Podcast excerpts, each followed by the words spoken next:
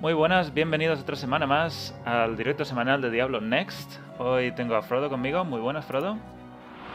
Buenas, guerreros. Y Litus, ¿qué tal, Litus? Hola, muy buenas.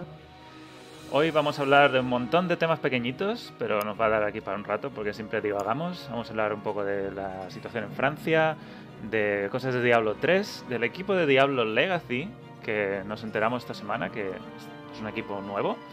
Eh, vamos a hablar un montón de ofertas de trabajo que hemos visto esta semana, eh, bueno, varias semanas atrás. Vamos a hablar un poquito de cómo StarCraft 2 eh, va a pasar modo mantenimiento de forma oficial y, veremos qué significa esto. Y al final hablaremos un poquito de, de otras pequeñas noticias, así que si os quedáis con nosotros, empezamos ya mismo. Únete a mí, Nefalem, y juntos dominaremos la galaxia.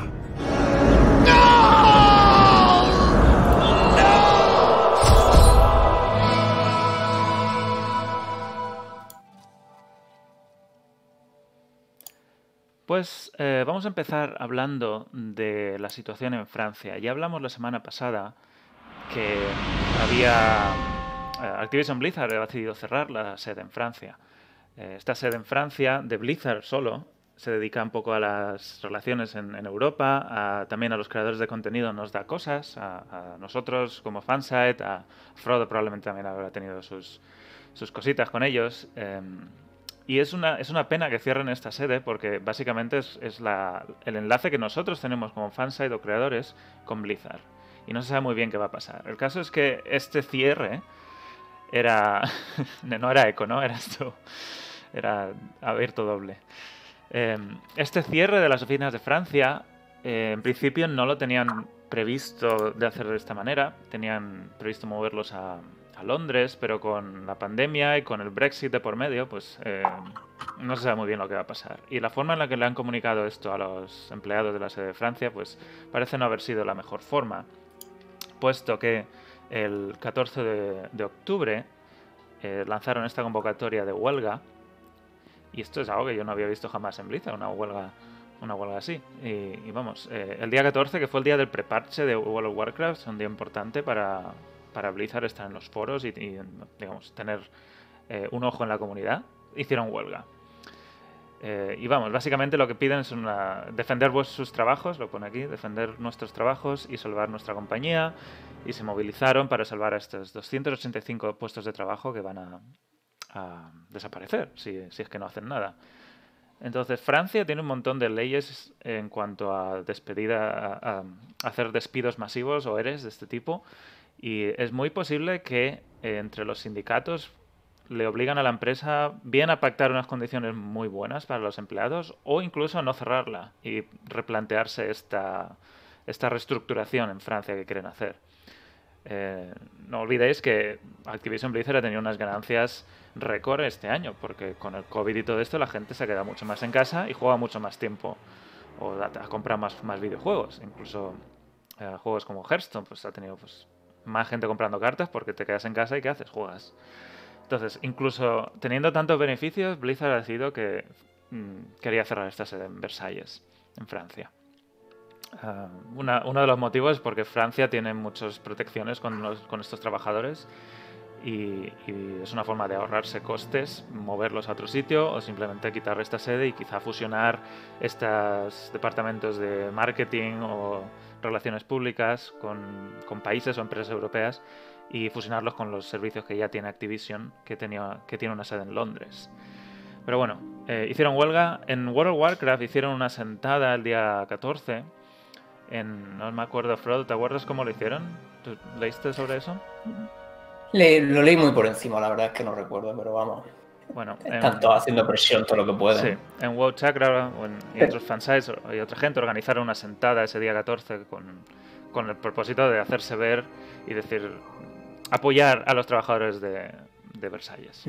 Lo que pasa es que tampoco va a tener, esto tampoco va a tener mucho éxito. Cuando te quieren echar, las huelgas sí. no valen de, de, demasiado, la verdad. Pueden conseguir pues, mejores condiciones, lo que tú has dicho, pero cerrar, si lo quieren cerrar, lo van a cerrar igual, ¿no? Es el problema de estas cosas, ¿no? Porque... Sí, el caso es que esta sede de Europa traía gente de todas partes de, de Europa. había muchos españoles, había muchos alemanes, digamos, toda la gente. Bueno, ya, queda- quedaban menos españoles ya, ¿no? Ya quedaban Sí. los traductores principalmente, ¿no? Pero mucha gente dejó sus países para ir a Versalles y trabajar en Blizzard. Y ahora pues se ven con que los despiden o, y bien, o, o bien tienen que volver a sus países o buscar algo en Francia si se quieren quedar, cuando ya tienen sus vidas allí. Es, es jodido para, para la gente que, que deja su vida para ir a trabajar en Blizzard, que probablemente sea su sueño también. en fin. Pero bueno, si es que al final nos falta saber lo, lo importante, ¿no? Que cuántos de estos puestos pues, van a mantener aunque sea en otro sitio, qué opciones les van a dar, etcétera, etcétera.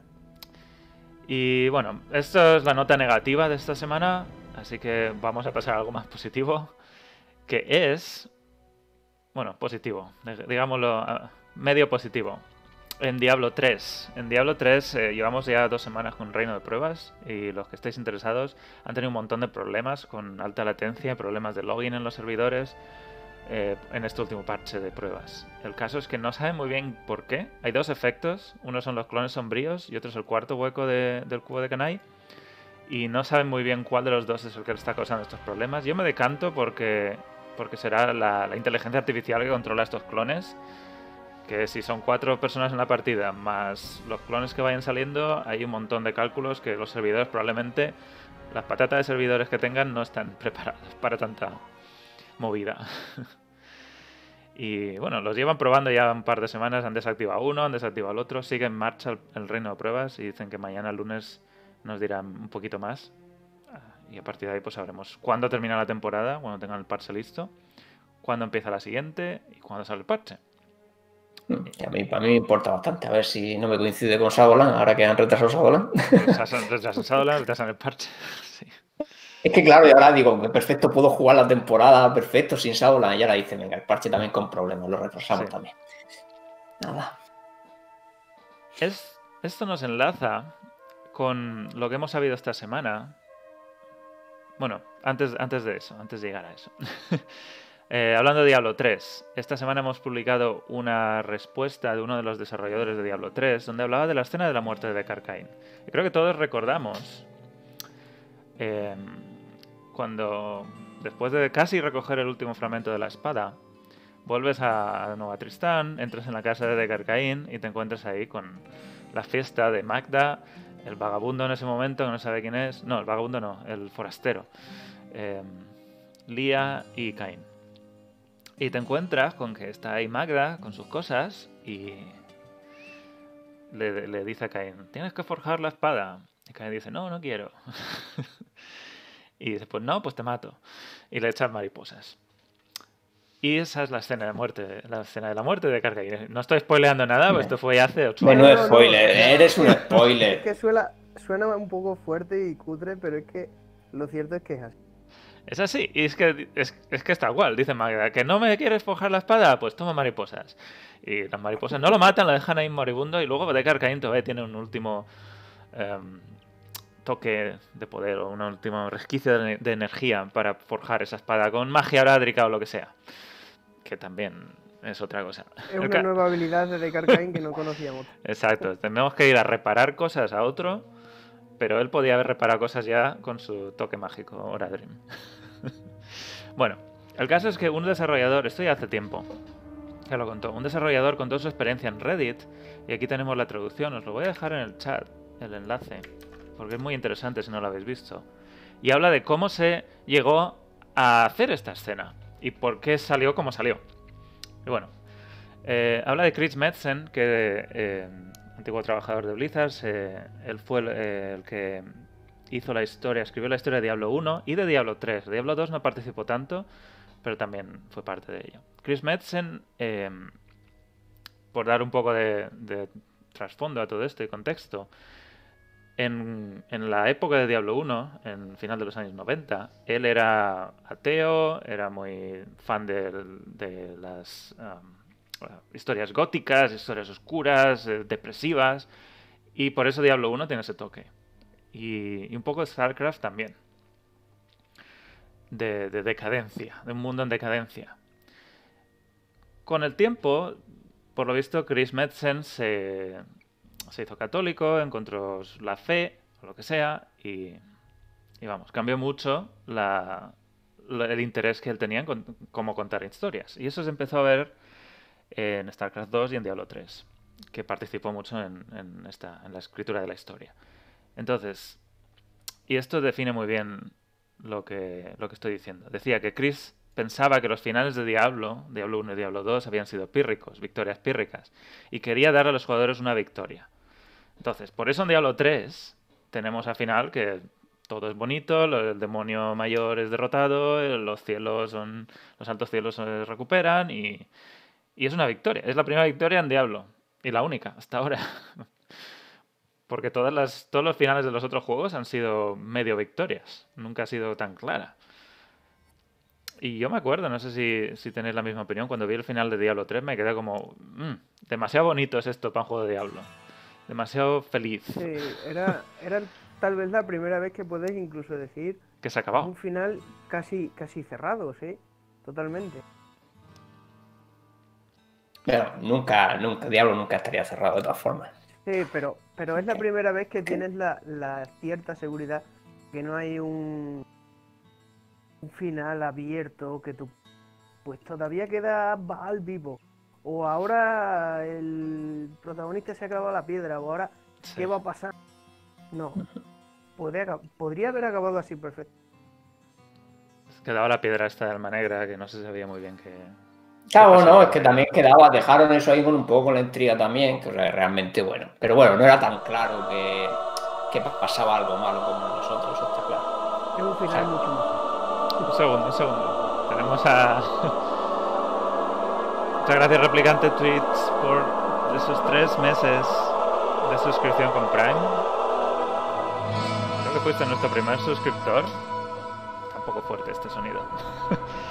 Pero bueno, muchísimas gracias por esa suscripción y seguir con nosotros. Eh, Con- el, problema este de, de la escena de Deckard, aunque aquí tampoco lo comenta, pero realmente esto es lo que le pasa a veces a Blizzard, que, coge, realmente coge una Magda, que es un boss, lo diseña muy bonito, no sé por qué se le ocurre diseñarlo con mariposas, pero bueno, lo hacen todo integrado para que funcione muy bien, ¿no? Y después deciden que tienen que usar ese personaje en, tal y como lo han diseñado para matar a Caín. Pues Claro. no, Caín no tendría que haber muerto así, era un, no sé, me da igual que use insectos, pero no puede morir un personaje es que de esa manera en Diablo, y menos siendo un importante. Es que ahí, ahí entra la explicación de este desarrollador, este diseñador. Dice que lo que querían es matar a Cain en el acto 1. Eso a mí me parece bien que un personaje como Cain pues muriera en el acto 1, para, digamos, empezar la historia o darle un poco más de motivación a esa historia. Y dice, queríamos matarlo, eh, pero no sabíamos cómo hacer esa cinemática final del acto 1. Entonces, básicamente, decía, dice que eh, lo que iban a hacer es, lo que hicieron es hacer la cinemática con su funeral en vez de con su muerte. Eh, porque eso, tenían ya varios personajes con el rol de hombre sabio. Cain y Tirael competirían un poco con eso y al final se quedó Tirael como, como ese papel de narrador de la historia o de hombre sabio. Y, eso, y se sugirió matar a Deckard Cain. Entonces, dice, tenían que morir en el acto 1. Y dijeron, bueno, querían que, que- que el funeral fuera parte de la cinemática, en lugar de la muerte. Y ahí, y ahí entra el- esta, esta decisión. Si no haces la cinemática, la muerte tiene que ser in-game. Y las herramientas, como dicen aquí, las herramientas que tenían in-game, que dicen normales, no excelentes, eh, es como tuvieron que hacer esta, o plasmar esta muerte dentro del juego. Y ahí dijeron, pues lo que mejor, lo vamos a intentar lo mejor que, lo mejor que lo podemos hacer. Y, luego habla un poco de prioridades. Dice que, que al final las animaciones se, recogieron de otras partes, como las mariposas, que, que es un ataque de...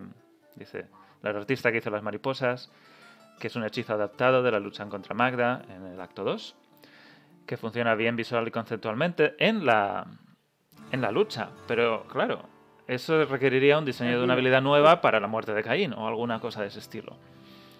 ¿Sí, Litus? Sí, que es lo que digo. En el combate mientras luchamos, sí, no queda mal. Pero en la táctica esa que crearon, no queda. todo lo Que tendría que ser más sangriento, pero claro, si no tiene herramientas para hacer la, la O, escena in-game bien hecha. Hubiera pues, sido, hubiera sido tan sencillo como que eh, hubiera llevado a varios cultores al lado y alguno de ellos le hubiera pegado un Puñalada. cuchillo o algo así, sencillo como es. O sea, se me ocurren mil formas de hacerlo un poco más. Dramático, sí. Sí, en lugar de que le rocen unas mariposas, ¿no? Exacto. Hombre, es que si pudiera haber ha hecho animaciones, yo que se puede hacer de otra manera, más violenta, más gore, que podría pegar, yo que sé, que le entren las mariposas por la boca y explote, vamos a decir una burra, ¿no? Por decir. O sea, me refiero que si hubieran podido hacer escenas correctas, pues podían haber hecho algo más gore usando a Magda, pero es que claro, con lo que tenían, pues nada, pasan las mariposillas rosas por allí, bueno, y lo tocan. Y dices tú, pues. Es que claro, eh, la idea.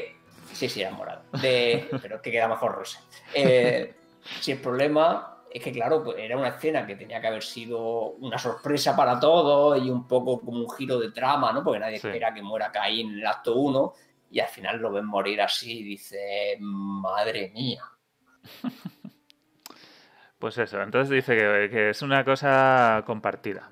Que al final dijeron que, que había otras cosas que tenían, en las que tenían que trabajar, dejaron esta escena así para. Y no, básicamente dice que no tenían tiempo ni, yo diría, ganas de mejorar esta escena. Y dice que la- las cosas que no os gustan de Diablo 3 probablemente se pueden atribuir a Chris Metzen, Jay Wilson y Wyatt Cheng. Wyatt Cheng es el de Diablo Immortal, por si no lo sabéis eh, que todos los conocemos públicamente. En general le hemos echado la culpa siempre a Jay Wilson y creo que tenemos razón, aunque se esfuercen en decir que no. Él es el que mandaba y el que decidía si unas cosas eran así o, la, o, o.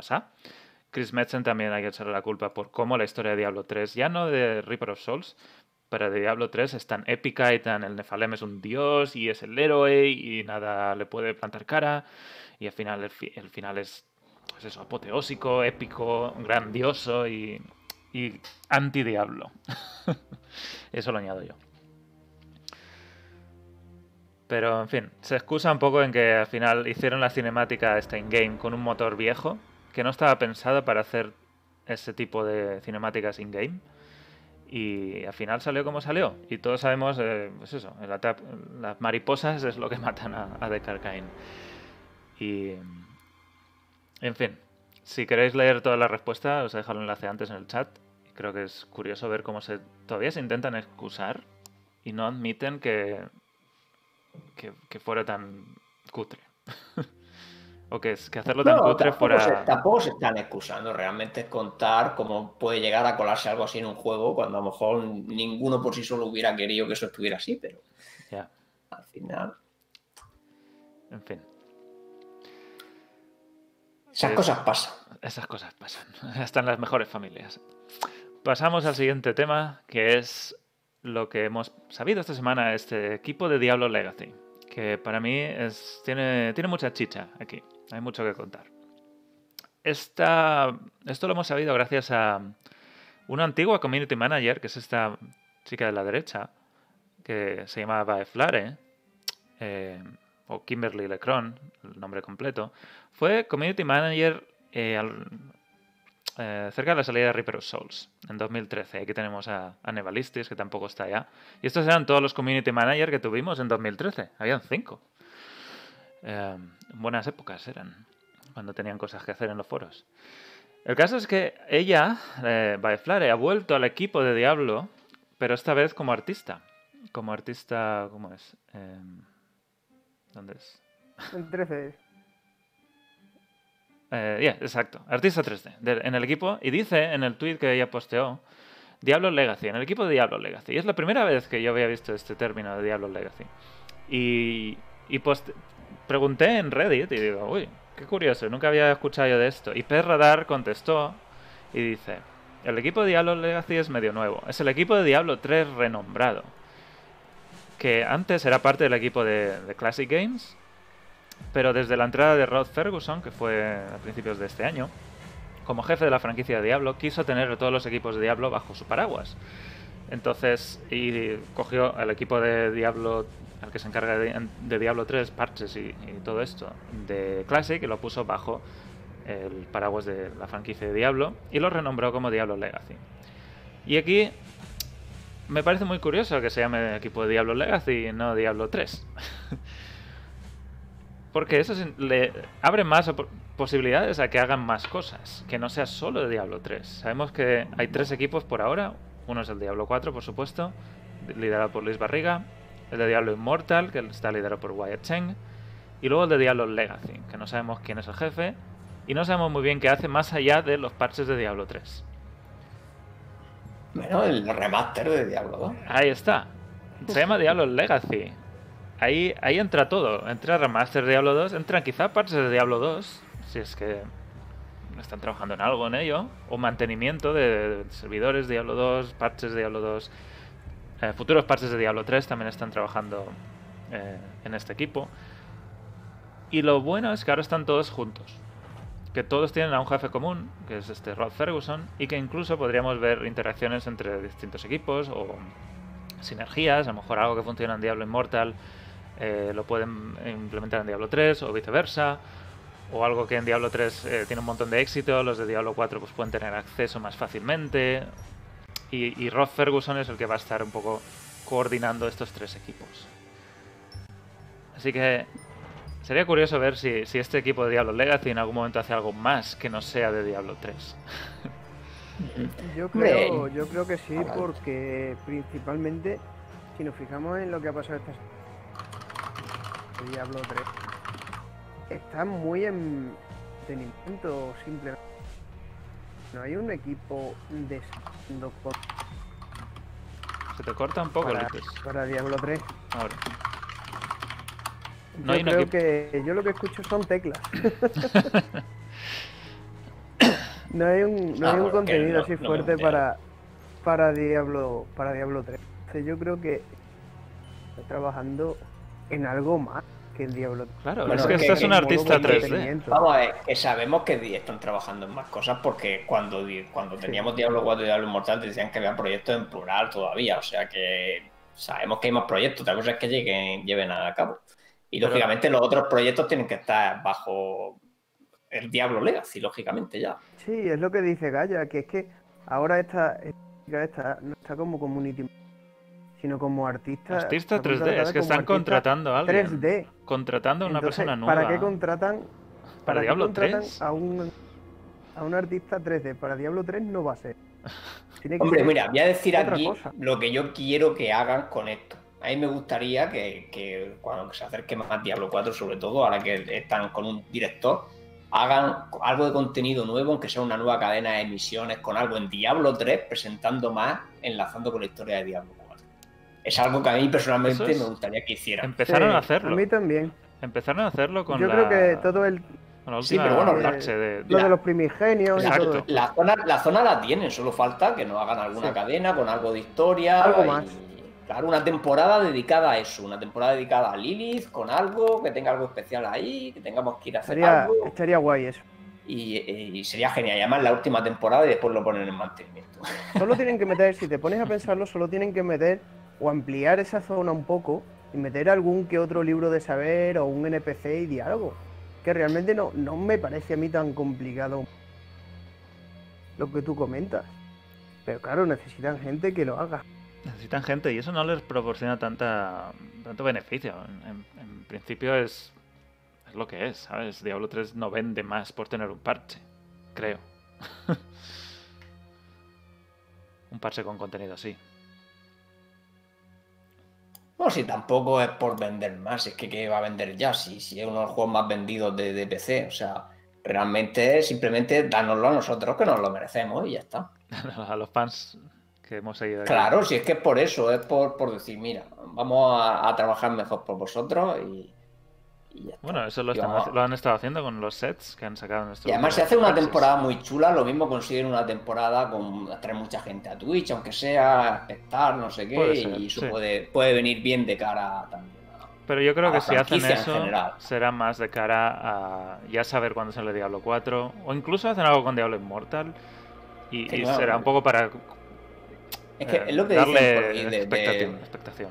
De por qué no le dan más publicidad. Es que realmente no sé a quién más le van a vender Diablo 3. O sea, Diablo 3 ya en 2015 creo que había superado los 30 millones de copias vendidas.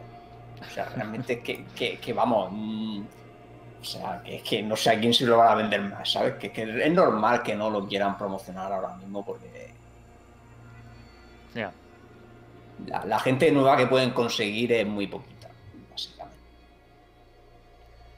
Pues, pues eso, está este, este equipo de Diablo Legacy, no sabemos muy bien qué hace, pero al menos sabemos que están ahora todos juntitos, trabajando en casa, pero juntitos, y, y están todos bajo la misma dirección, lo cual a mí me parece bien. Me parece bien que todos estén ahí. Eh, sabíamos que el equipo de Diablo 3 estaba en Classic porque cuando salió la versión de Switch, el que la anunció fue uno de los miembros del, del equipo de Classic.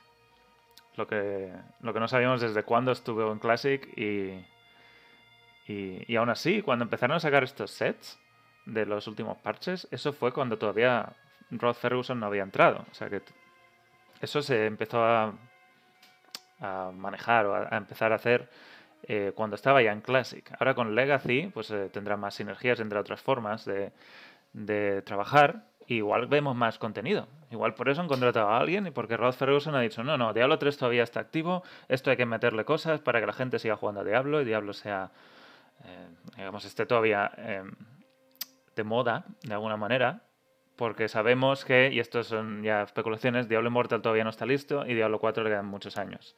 Así que igual es una forma de darle un poquito más de caña a Diablo 3 mientras hacen lo que tengan que hacer con Diablo Immortal y, y trabajan a tope con Diablo 4. Pero Es veremos. una posibilidad, ¿no?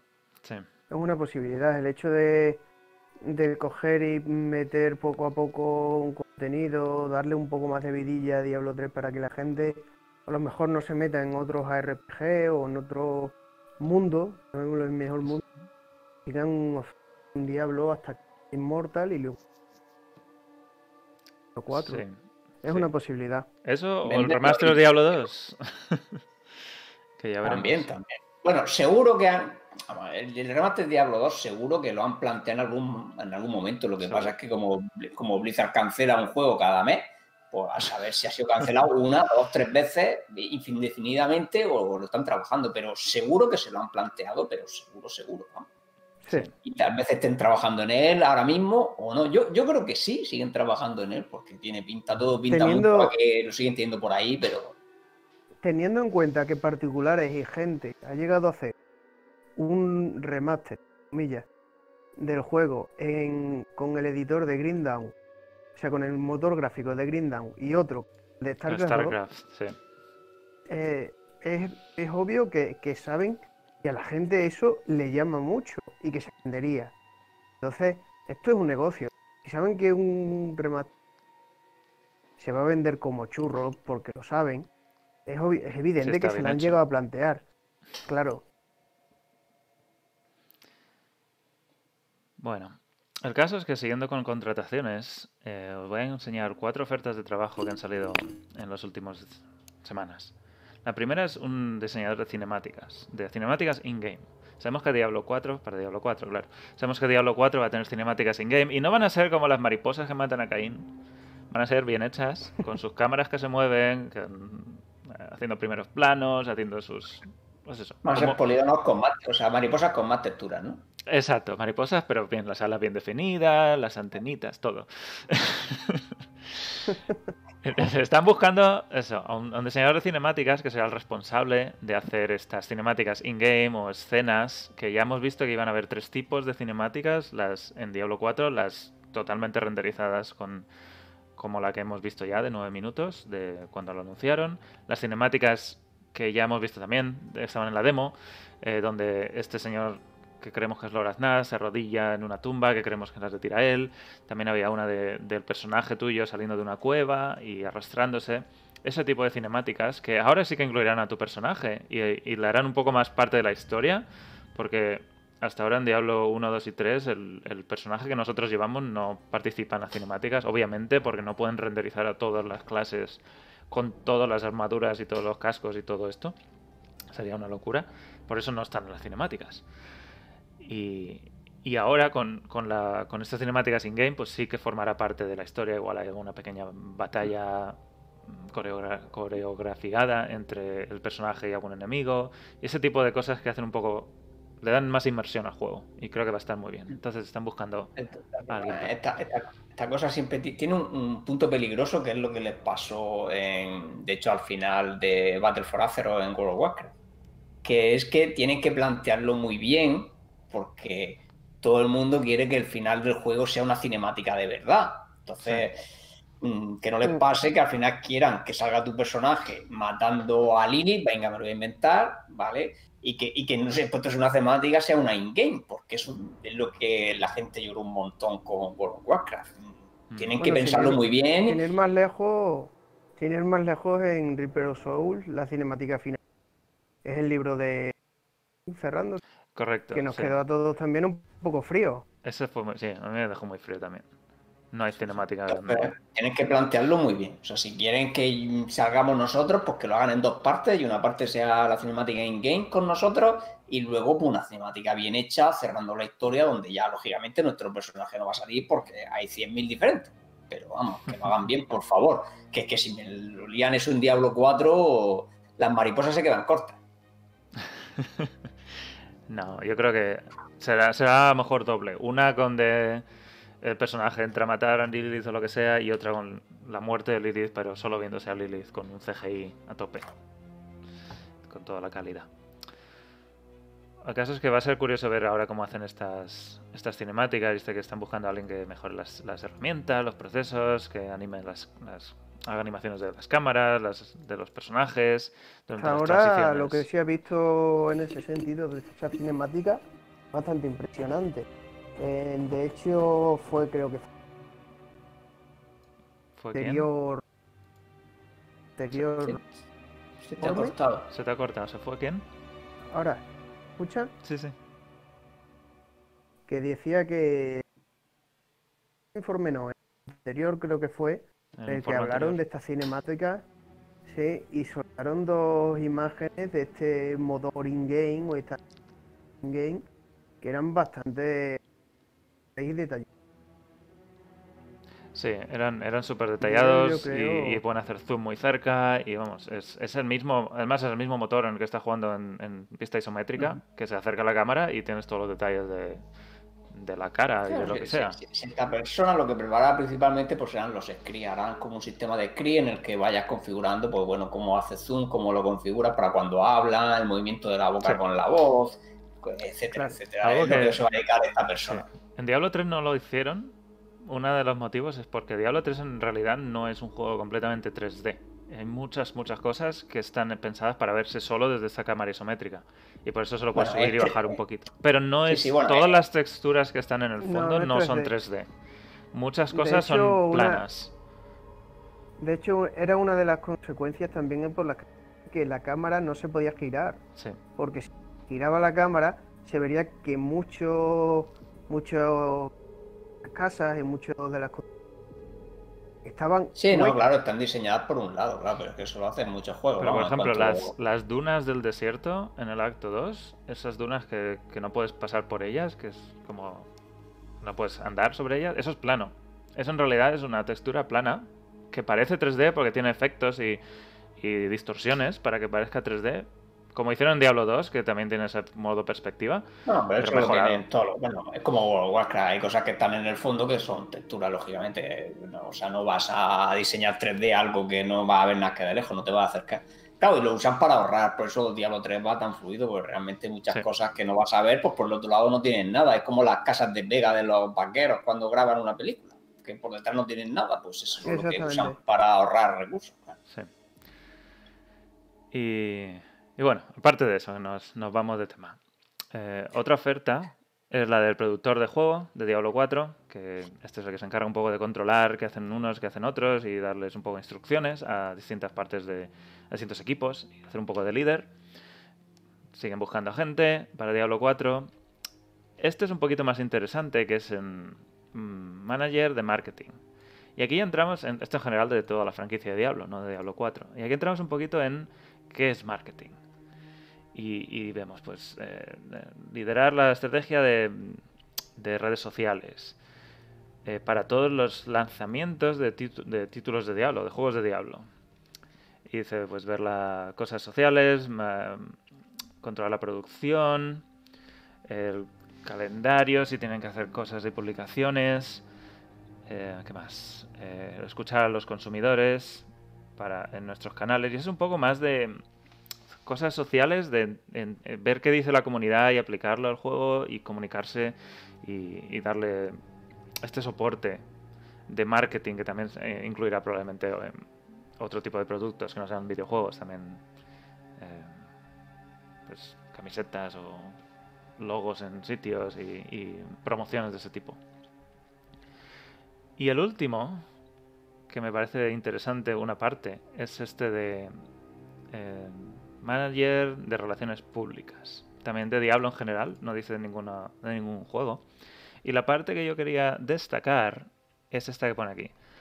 Hace, dar soporte al entrenamiento de, de medios y, y entrevistas con, con los desarrolladores y contenido de demo a prensa a medida que sea necesario. Contenido de demos.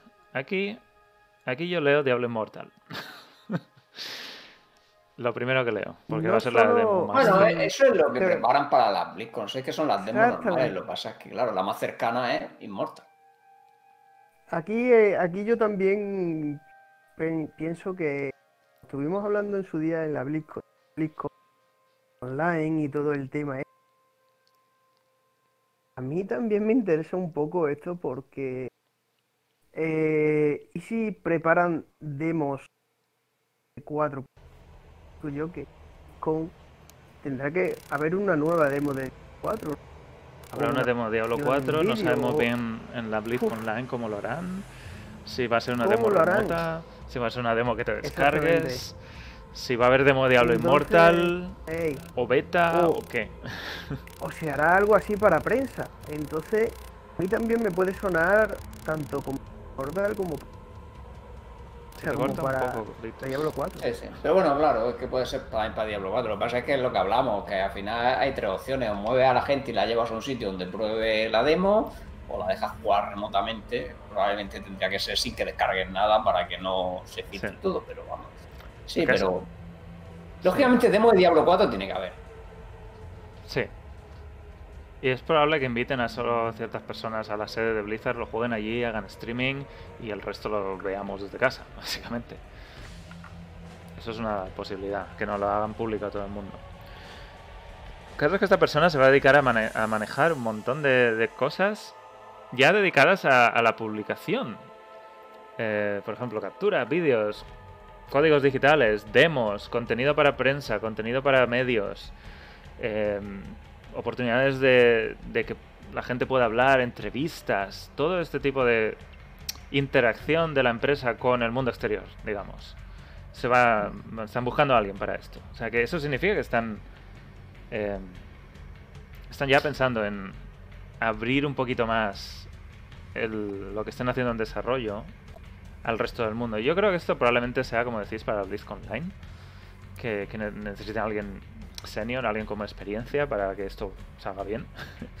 y todavía quedan unos meses, así que puede que para entonces ya esta persona esté bien entrenada y la, la tengan lista para, para que participe en la BlizzCon Online y, y todo lo que tengan que publicar, demos, betas o capturas, vídeos, lo que sea, streamings, ya lo tengan eh, bien Que atado. también piensa, Gallardo, que a todo este tipo de gente la echaron hace dos años. Entonces, claro, ahora parece que están planteándose y contratando lo mínimo que necesitan, pero más enfocado, ¿no? Eh, antes tenían un montón de gente en estas cosas y, como te has dicho antes, ¿no? Cinco community managers. Ahora parece que van con más cuidado y están volviendo a contratar algunas posiciones que realmente ahora mismo no está cubriendo nadie y que conforme las van necesitando las están cubriendo, lógicamente. Exacto. Sí, siempre dicen en el chat que buscan a gente que juega Diablo. Siempre dicen que, que tener una experiencia jugando a Diablo es un. Es un extra. Sí, es, un plus, pondrán-. Mm, sí, ahí está. que juegues mucho, que hayas trabajado en juegos antes y que tengas experiencia jugando a Diablo. Eso es lo que piden a todos. Luego, cuánta experiencia o cuánto cuánto por encima te pone esto en la pila de candidatos, eso ya no lo sé. Eh, no lo ponen como un requisito, lo ponen como Sí, un- con Blizzard suele ser bastante, ¿eh? Siempre suelen buscar gente que le guste mucho jugar a sus propios juegos y todo Sí, eso. eso pero- es verdad.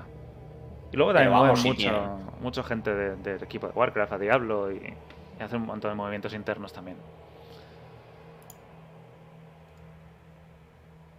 Y dice Mr. Bondal si de la remasterización de Diablo 2 se sabe algo. No, no sabemos nada. Lo único que decían eran rumores de que en agosto se iba a anunciar y que iba a salir a final de este año, pero eso se ha quedado en nada.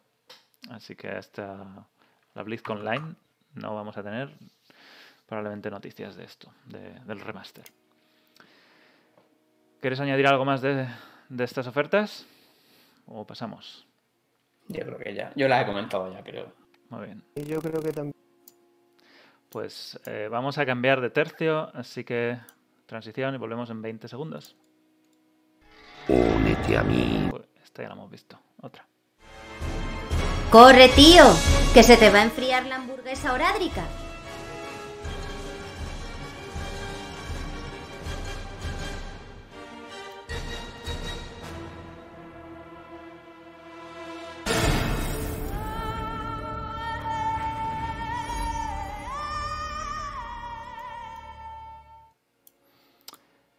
StarCraft 2. Hoy nos salimos un poquito de tema para hablar de StarCraft 2. Blizzard anunció el 15 de octubre, hace unos días, que StarCraft 2 iba a pasar a modo mantenimiento, que es como nosotros lo llamamos, que ya no va a haber más contenido, no van a desarrollar más, eh, como son los comandantes cooperativos, no va a haber más cofres. Si estáis un poco metidos en cómo, cómo se monetiza StarCraft 2, eran cofres, eran skins y eran eh, comandantes de cooperativos que tienen su pequeña campaña y ya no va a haber más. Básicamente dicen que el equipo de StarCraft 2 ya no va a trabajar más en StarCraft 2 y va a dedicarse a otras cosas. Aparte de balancear y mantener un poco el juego, igual que los otros juegos clásicos, pero ya no va a haber más contenido. Esto es un cambio muy gordo para StarCraft 2 que empezó teniendo un modelo de monetización muy distinto al que era ahora. Empezaron con Va a haber tres campañas. Vendemos primero la de los Terran, vendemos luego la de los Zerg y luego la de los Protoss. Y luego intentaron vender esta campaña de, Nova, Covert Ops, creo que era, operaciones encubiertas, que también era otra campaña extra, ya fuera de la historia, un poco más en paralelo a las campañas principales, pero no tuvo el éxito que quisieron. Entonces reorganizaron mucho cómo iban a crear contenido para StarCraft 2 y empezaron a hacer estos comandantes cooperativos que permiten jugar a dos personas a la vez con, un mismo objetivo, básicamente.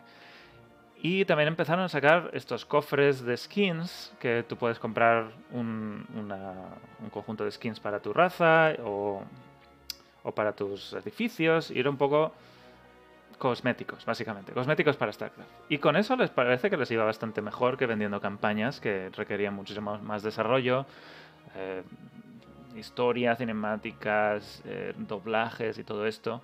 No les daba suficiente beneficio. Entonces con los cofres y los skins y estas pequeñas campañas cooperativas les iba bastante bien. Pero parece que esto llega a su fin y ya no van a hacer más contenido.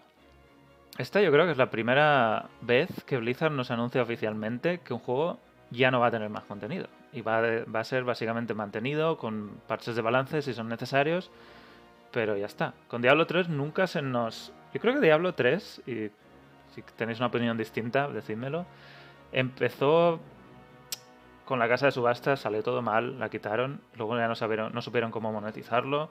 Pasó a mantenimiento durante un tiempo, pero luego es como que lo han retomado hace un año, año y medio empezaron a volver a sacar cosas.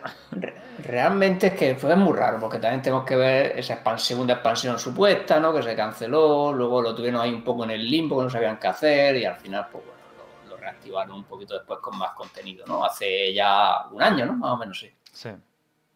Bueno, hicieron... Yo creo... ¿Sí? ¿Litus? Sí, habla, habla, Litus. No, que yo creo que también fue un poco... Dijeron en su día segunda expansión la cancelaron casi antes incluso de sacar a la venta la primera. yo creo que no tenían fe que el, juego al final fuera a salir bien. la expansión iba lo hubiera, remontado, ¿no? Que, el, juego no iba, no confiaban en que el juego fuera a remontar el bueno. Sí. Y con el tiempo se han dado cuenta de que, oye, que ha sido una oportunidad perdida porque a lo mejor la segunda, la segunda expansión de Diablo hubiera hubiera llevado el juego a incluso, ¿vale? Porque hay gente que irá lo muy, muy bien. Y yo creo que ahora están en ese punto en el que dicen, oye, pues quizás pueda cositas. tener un, un poquito más de vidilla. Sí. Eso cambiará mucho con Diablo 4. Ya nos han dicho que, que la estrategia es sacar varias expansiones e ir ampliando el mundo de Diablo 4 en general. Así que ya lo tienen más definido un poco desde el principio. El caso es que no nos vayamos a Diablo 4. En StarCraft 2 salió hace 10 años. Y ahora es cuando pasa a este modo mantenimiento. Y el equipo de StarCraft 2 básicamente dice que... eh, que van a mirar qué otras cosas pueden hacer. Dice, no solo para StarCraft 2, sino para todo el universo de StarCraft. Puede ser también que estén metiendo aquí muchos desarrolladores, los estén moviendo de equipo. Incluso puede que empiecen a trabajar en Diablo 4. Porque si StarCraft 2 ya no va a tener más contenido, mientras se dedican un poco a ver qué van a hacer con StarCraft, esa gente va a tener que hacer algo. Es que tendrán un proyecto seguro de estrategia muy fácil, porque incluso la gente del Heroes, es que estaba el equipo 1, que era el que llevaba StarCraft, eh, pasó a hacer Heroes the Storm, luego Heroes the Storm se quedó en mantenimiento, luego no sabe, están en el limbo, esa gente está en el limbo. Y esto ahora mismo se acaban de unir al limbo con los otros. Sí. Entonces es muy probable que haya otro proyecto ahí dentro para algún juego de estrategia o algo similar o algo de StarCraft que, bueno, que, que estará en boceto inicial y a saber cuándo sale, pero vamos. O si sale. Sé si sale. Pero bueno, mm, si queremos un poco saber qué podría pasar con Diablo 3, esto fue. Eh, StarCraft 2 salió dos años antes que Diablo 3, así que si seguimos a menos el mismo camino, eh, tendríamos dos años más de contenido en general para Diablo 3 y luego ya veríamos qué pasaría. Que igual enlaza muy bien con Diablo 4. Si son dos años, Diablo 4 sale justo más o menos poco después de que Diablo 3 pase modo mantenimiento. Así que yo. Sí, Diablo, Diablo 3 seguramente también quedará en mantenimiento. A lo mejor le dejan como unas temporadas automáticas que van ciclando Repitiendo. ciertos poderes, repitiendo poderes o alguna cosa así, y lo dejan ya, porque no van a cerrar los servidores, lógicamente, lo dejan ahí ya no hacen nada. Sí. Pues sí. Y eso es otra cosa. Ahora el equipo de StarCraft no se sabe en lo que trabaja. Eh, estarán, si bien haciendo quizá otros juegos dentro del universo StarCraft, yo creo que no será un StarCraft 3. Será quizá una spin-off tipo Immortal o, o este, este StarCraft Ghost que se canceló. El juego en primera o tercera Otra vez, persona. Tirar otra vez por, por ese por ese lado, por ese camino. Quién sabe. O igual los han metido todos a otros equipos mientras y eso está mejorando o digamos eh, acelerando un poquito el desarrollo de Immortal o de Diablo 4 que sería lo que nos interesa a nosotros o metidos en la expansión de WoW que parece que también están teniendo De todas problemas formas, en, en StarCraft 2 quedaba muy poquita gente. ¿eh? O sea, el equipo era a lo mejor más grande que el de Diablo 3, pero eh, eran, en puesto de uno eran dos. O sea, Sí. no- Yo creo que de todas formas la historia de estar- cerrada sí. acaba, acaba bien, no voy a decir nada. sí también acaba así por lo, ahogado todo cerrado acaba bien, cerrado. ¿vale? Acaba, acaba bastante cerrado. Yo creo que Pero bueno, pueden hacer, no sé, mil años respiro. después. O mil años antes. O sea, pueden hacer lo que les dé la gana. O sea, vamos, eh, Sí, que- pero yo creo que los mismos personajes ya estar y en sentido se pueden tomar un respiro tranquilamente con la y retomarlo con O un puede- pueden llegar en una nave a santuario. no por favor. una nueva de santuario sí esa sería buena un- una bueno esos Heroes of the Storm ¿no? Todo mejorado. Giro de Thor, ¿no? Bueno, ahí lo, lo que pasa es que se unen en un eso, ¿no? No es que vayan, pero sí, más o menos. Bueno, mucha gente, lo que mucha gente desea realmente es que hicieran un MMO de StarCraft. Pero claro, es que eso mientras no tengan planes de, de dejar WoW, Ya. no lo veo. O sea, sería mm, ellos mismos chafarse, que un poco también lo que les pasó con Titán. con ¿no? Y se metieron ahí a Sí, tope. Titán es, es que era ellos mismos pelearse con su propio y dijeron no, prefirieron cancelarlo y usar la parte PvE para hacer Overwatch y ya está. Bueno, pues si, si, si jugáis a StarCraft, StarCraft sí que salió un parche muy gordo, el 5, hace unos meses, que amplió muchísimo la parte del editor de, de partidas personalizadas. Y básicamente dijeron, tenéis ahí todas las herramientas y ya la comunidad pues se puede apañar un poco y hacer contenido ella misma. Porque las- el arcade Bueno, nada, es pues, gratis. El juego gratis. Si la gente no solo sabe, con la no, primera y, la, y expansión. la primera expansión es gratis. O sea, si alguien no lo ha jugado, la primera expansión está muy bien. Y en el arcade hay mil juegos. De hecho, bueno, todo este género nuevo que está saliendo, tipo el TFT y todo el Battleground, todo este tipo, están basados en juegos que empezaron en el arcade de StarCraft o empezaron en este tipo de sitios. Está lleno de juegos muy chulos hechos por la comunidad. Exacto. Así que bueno, yo os animo a probar StarCraft 2 si no lo habéis probado. Es, está, es muy, todavía está muy, em, ¿cómo decirlo?